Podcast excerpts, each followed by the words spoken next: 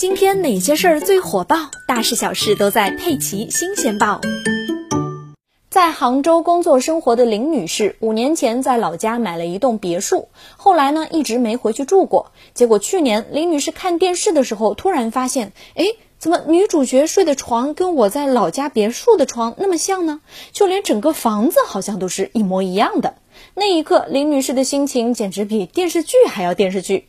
我们来捋捋这个时间线啊。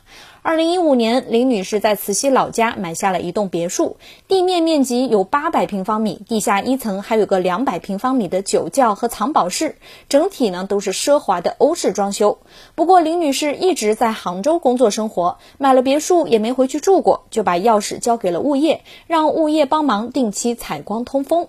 结果去年九月，林女士在家看电视，突然惊呼：“我们家为啥上电视了呢？”剧中一家人在自己的别墅里生活，还摔摔打打的。影视剧片尾还出现了明谢某某山庄，这进一步证实了这就是林女士家的别墅。林女士很快回到了慈溪，清点发现别墅里的一部电梯损坏，指纹锁损坏，奢侈品丝巾和全部的地毯都有污损，还有一些装饰画、投影、餐具都不见了。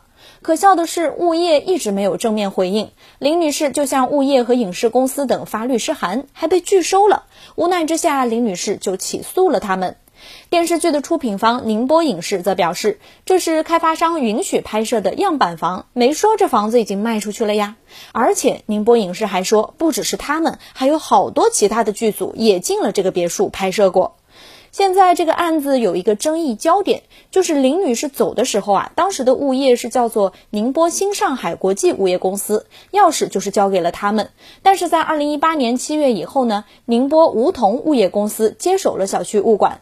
这部电视剧呢是二零一七年底、二零一八年初的时候去别墅拍的。那到底是哪家物业把钥匙交给剧组的？两家公司各有说辞。